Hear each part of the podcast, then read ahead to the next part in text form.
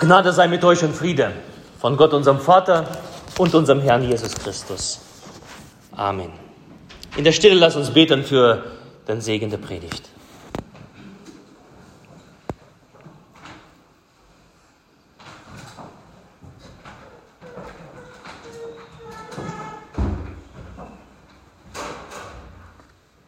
Herr, dein Wort ist meines Fußes Leuchte und dein Licht auf meinem Wege. Amen. Der für heute vorgesehene Predigtext steht im ersten Buch Mose, Kapitel 4. Adam erkannte seine Frau Eva und sie ward schwanger und gebar den Kain und sprach, ich habe einen Mann gewonnen mit Hilfe des Herrn. Danach gebar sie Abel, seinen Bruder. Und Abel wurde ein Schäfer, Kain aber wurde ein Ackermann. Es begab sich aber nach etlicher Zeit, dass Kain dem Herrn Opfer brachte von den Früchten des Feldes. Und auch Abel brachte von den Erstlingen seine Herde und von ihrem Fett. Und der Herr sah gnädig an Abel und sein Opfer, aber Kain und sein Opfer sah er nicht gnädig an. Da ergrimmte Kain sehr und senkte finster seinen Blick. Da sprach der Herr zu Kain, warum ergrimmst du? Und warum senkst du deinen Blick? Ist nicht so, wenn du fromm bist, so kannst du frei den Blick erheben. Bist du aber nicht fromm, so lauert die Sünde vor der Tür und nach dir hat sie Verlangen. Du aber herrsche über sie. Da sprach Kain zu seinem Bruder Abel, lass uns aufs Feld gehen. Und es begab sich, als sie auf dem Felde waren, erhob sich Kain wieder seinen Bruder Abel und schlug ihn tot. Da sprach der Herr zu Kain, wo ist dein Bruder Abel?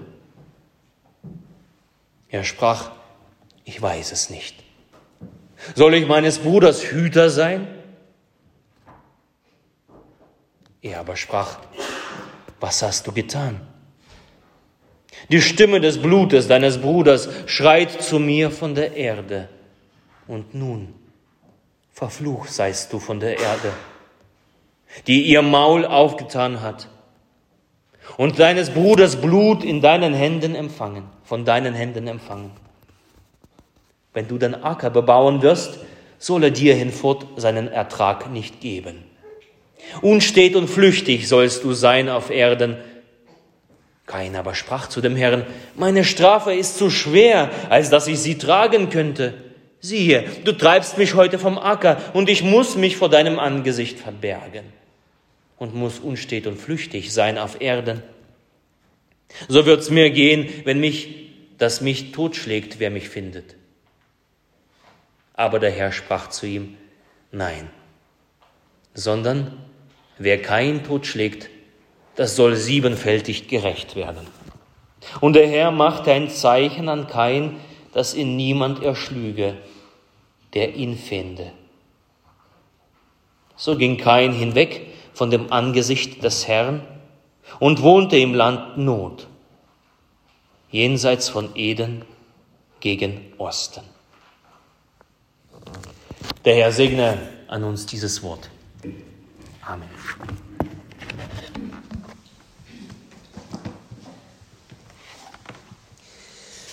Ihr Lieben, das ist die erste Krimi-Geschichte der Menschheit. Die erste Krimi-Geschichte der Menschheit beginnt mit einem Brudermord. Eine traurige, eine erschütternde Geschichte, die einen nicht kalt lässt, eigentlich selbstredend. Aber sie mahnt uns, sie rüttelt uns auf. Und obwohl sie selbstredend ist, möchte ich drei Aspekte heute nicht unerwähnt lassen. Das erste, was ihr angetan habt, einem von diesen meinen geringsten Brüdern, das habt ihr mir angetan. Eine Tat der Barmherzigkeit, also wenn jemand sein Herz seinem Nächsten zuwendet, das verbindet Menschen mit Jesus. Wenn ihr einem Geringsten von, von diesen Geringsten tut, etwas tut, etwas Gutes tut, dann habt ihr es mir getan, sagt Jesus. Und ermuntert uns zu guten Taten gegenüber unserem Nächsten. Und der Wochenspruch spricht darüber. Was ihr getan habt, einem von diesen meinen Geringsten, das habt ihr mir getan. Jesus freut sich, wenn wir unser Herz unseren Mitmenschen zuwenden. Ein Kennzeichen der Liebe ist diese Zuwendung. Die Zuwendung zum Nächsten, die Zuwendung zu meinem Bruder, zu meiner Schwester. Die Geschichte von Kain und Abel zeigt aber die Konsequenz der Missgunst gegenüber dem Bruder und der Schwester. Was ihr, was ihr angetan habt, einem diesen meinen geringsten Brüdern, das habt ihr mir angetan. Abel heißt Nichtigkeit, gering. Und kein vergreift sich an diesen Geringen, an diesen Geringsten. Kein streckt seinen Bruder nieder, als keiner da ist, als keiner ihn sieht. Anschließend verscharrt er ihn ganz, ganz schnell, aus den Augen, aus dem Sinn. Jede Spur vom Mord wird beseitigt. Lassen wir Gras drüber wachsen. Problem gelöst. Und dann kann ich wieder frei leben, frei mein, mein Angesicht erheben, aufschauen. Und ja, es merkt tatsächlich niemand. Wäre da nicht Gott? Gott ist zur Stelle und fordert Rechenschaft. Gott sieht das, was ihr angetan habt, einem diesen meinen Geringsten. Das habt ihr mir angetan.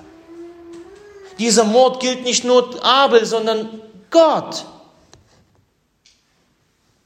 Was lernen wir daraus? Der Umgang mit unserem Menschen wirkt sich auf unsere Gottesbeziehung aus.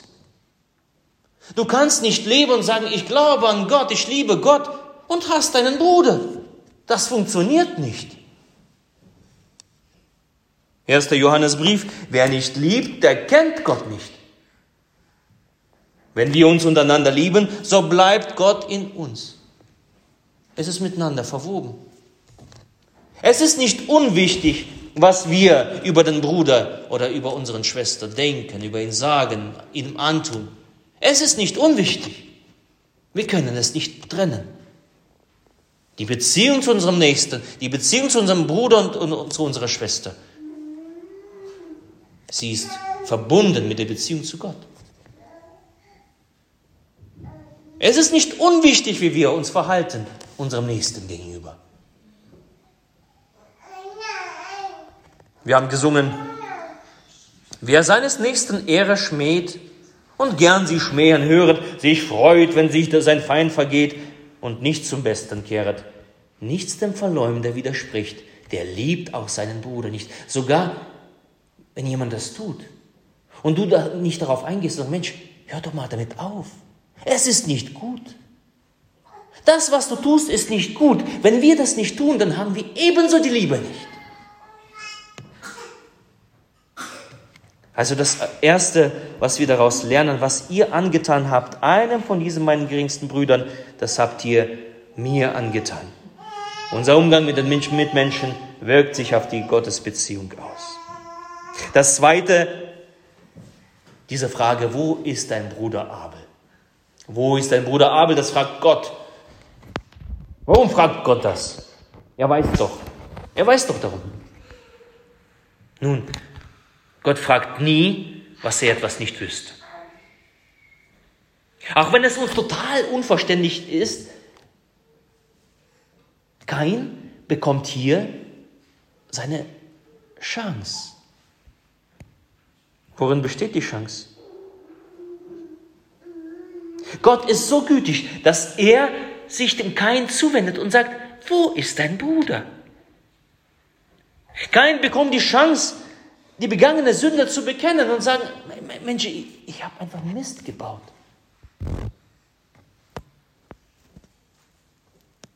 Und dazu gehört eben halt die Sünde anzuschauen. Wo ist er? Suche ihn. Was hast du mit, ihr, mit ihm gemacht? Wenn schon der Blick zu Beginn der Geschichte verfinstert, gesenkt ist und kein blind macht für die Konsequenz seines Tuns, hier bietet Gott die Chance zur Rückschau, zu bereuen, umzukehren, zu erkennen, dass da was Falsches getan wurde. Welch eine schlimme Tat durch die Hitze des Zorns vollbracht wurde. Gott gibt eine Chance. Es gibt keine Wiedergutmachung für einen Mord, aber Gott gibt eine Chance zu Eingeständnis, Reue und Umkehr. Gott sucht diesen verlorenen Kain, der in sich selbst verloren ist durch seinen Zorn und diese Aufwallung der Gefühle. Sucht Gott ihn. Wo ist dein Bruder Abel? fragt er. Aber stattdessen bekommt er ein, ich weiß es nicht. Keine Ahnung.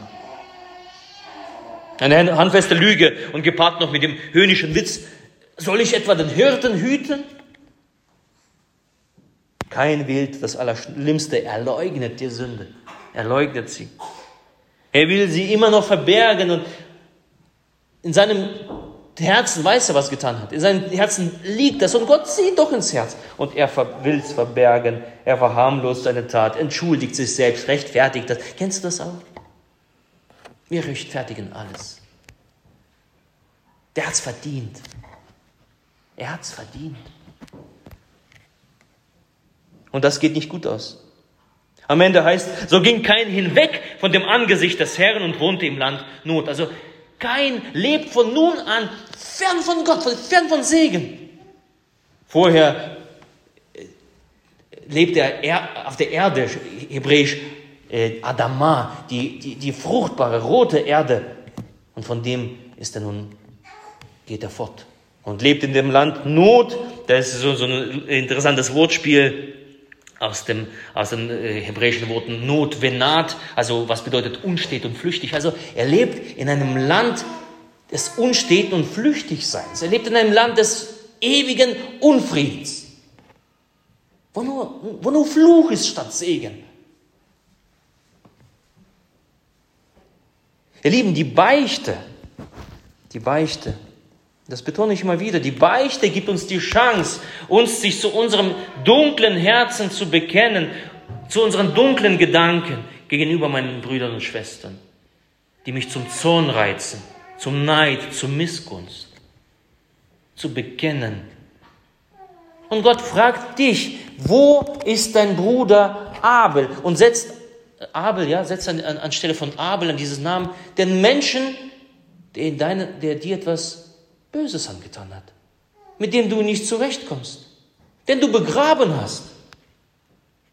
Wo ist dein Bruder Abel? Diese Frage gilt dir heute. Wo ist er? Hast du ihn schon einfach abgeschrieben? Redest du schlecht über ihn? Denkst du schlecht über ihn? Tust du ihm was Schlechtes? Piesagst du ihn, weil es verdient hat?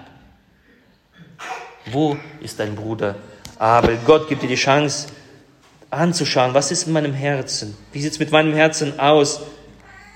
Und das zu bekennen. Das, Be das Bekenntnis macht frei. Gott lädt dazu ein, dass wir unsere Herzen prüfen und unser Herz zurück zu Gott kehren. Zur Wahrhaftigkeit. Also das Zweite, was wir lernen, diese Frage, wo ist dein Bruder Abel?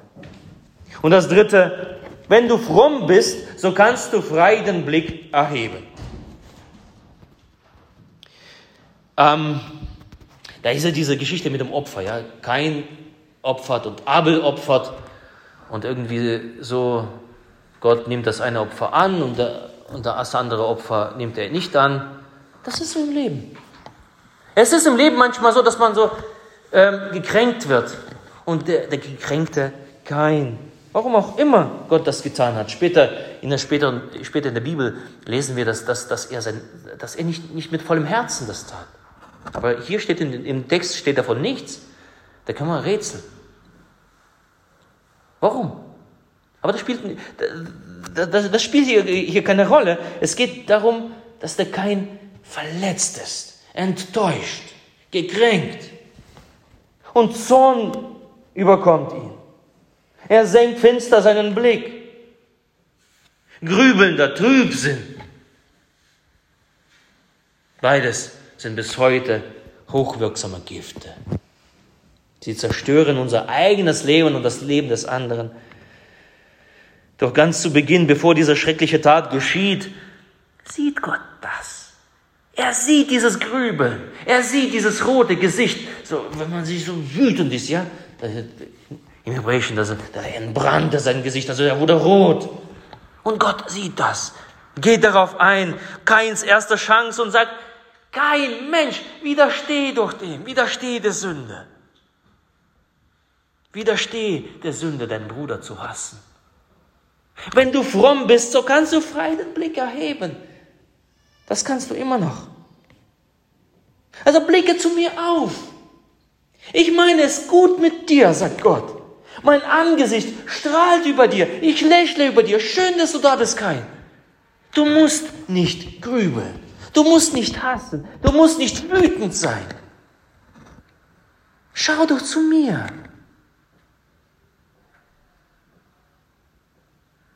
Ich gebe dir die Kraft zu widerstehen. Ich gebe dir den Geist in dein Herz, dass du lieben kannst. Tu das. Ich bin doch dein Vater. Gottes Angesicht strahlt über uns, wenn wir unser Angesicht erheben. Ganz am Ende des Gottesdienstes achte besonders auf den Segen.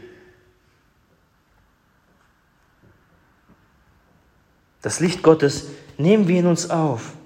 Wir tanken es. Das nennt man fromm sein. Fromm heißt nicht irgendwie alles, alles richtig machen in so seinem Leben. Das, das schafft sowieso keiner. Fromm bedeutet diese Beziehung zu Gott. Ist irgendwas Arges in meinem Herzen? Steigt irgendwas auf, da blicke ich auf, also, Gott, Mensch, ich komme damit einfach nicht klar. Mann, gib mir Kraft zu widerstehen. Erleuchte mein Herz. Das bedeutet fromm. Und das Interessante und, und Traurige zugleich kann kein antwortet. Der geht darauf gar nicht ein. Sein Blick bleibt eben gesenkt. Schade. Schade. Ich weiß nicht, wie es euch geht, wenn ich, ähm, wenn ich mich selbst anschaue, ja, das, das Gebot der Nächstenliebe, besonders bei den Menschen, die irgendwie es nicht gut mit mir meinen, die anderen zu, äh, diesen Menschen zu lieben, da, da, das fällt mir echt schwer. Vielleicht ist es bei dir anders, und mir fällt es schwer. Aber ich weiß, wo ich mein Angesicht erheben kann, wenn der Zorn aufsteigt wenn Wut aufsteigt. Gott ist da, er, er schaut auf mich und sagt, Mensch Alex, ich meine es gut mit dir. Auch wenn andere es nicht mit dir gut meinen, ich meine es gut mit dir, schau mich an. Ist wie ein Kind, ja, das zu seinem Papa schaut und wieder fröhlich wird irgendwie, wenn Vater zurücklächelt. So sind wir eingeladen, Gott anzuschauen, anzublicken, diesen Geist in uns aufzunehmen. Uns nicht zerfressen zu lassen durch, von Wut und Hass, Zorn. Bei aller Ärger, Enttäuschung, Kränkung. Gott lädt uns ein, nicht allein zu bleiben. Und wenn wir diesen Sichtkontakt suchen, da fällt in uns etwas hinein. So, so, so, so, ein Funke, so, ein kleines Licht. Und wir lernen daraus. Danach, wenn wir das Lied singen, das schöne Lied zur, zur Taufe. Ins Wasser fällt ein Stein, ganz heimlich, still und leise. Und ist er noch so klein, er zieht doch weite Kreise, wo Gottes Liebe in einen Menschen fällt, da wirkt sie fort in Tat und Wort hinaus in diese Welt. Aber dafür müssen wir zu Gott schauen, zu Gott kommen, dass dieses etwas von Göttliches in uns hineinfällt und uns, uns verändert. Ich freue mich, dass wir heute Taufe machen. Denn genau dort, genau, genau an dieser Stelle, da fällt diese Liebe in uns hinein, obwohl wir es nicht verdient haben. Reik kann weder reden noch irgendwas tun dafür. Aber diese Liebe Gottes, sie fällt in ihn hinein und sagt, Mensch, ich meine das gut mit dir. Und in dieser Liebe darfst du leben, handeln, diese, diese Welt verändern, alles um dich wirken. In dieser Liebe. Das tat kein nicht. Lass uns aufschauen zu Gott. Dass sein Geist in uns fällt. Dass sein Geist uns lehrt, unseren Nächsten zu lieben. Dass sein Geist uns lehrt, behutsam mit unseren Gefühlen zu sein. Eine der Früchte des Geistes ist ja genau diese Selbstbeherrschung. Möge dieser Geist in unsere Herzen fallen, indem, wenn wir zu Gott aufschauen. Möge er uns stärken in aller Nächstenliebe. Möge uns bewahren vor falschen Gedanken, Worten und Taten gegenüber unserem Nächsten. Möge uns zum Licht machen in dieser Welt. Und der Friede Gottes der Höhe ist als alle Vernunft. Bewahre eure Herzen und eure Sinne in Christus Jesus. Amen.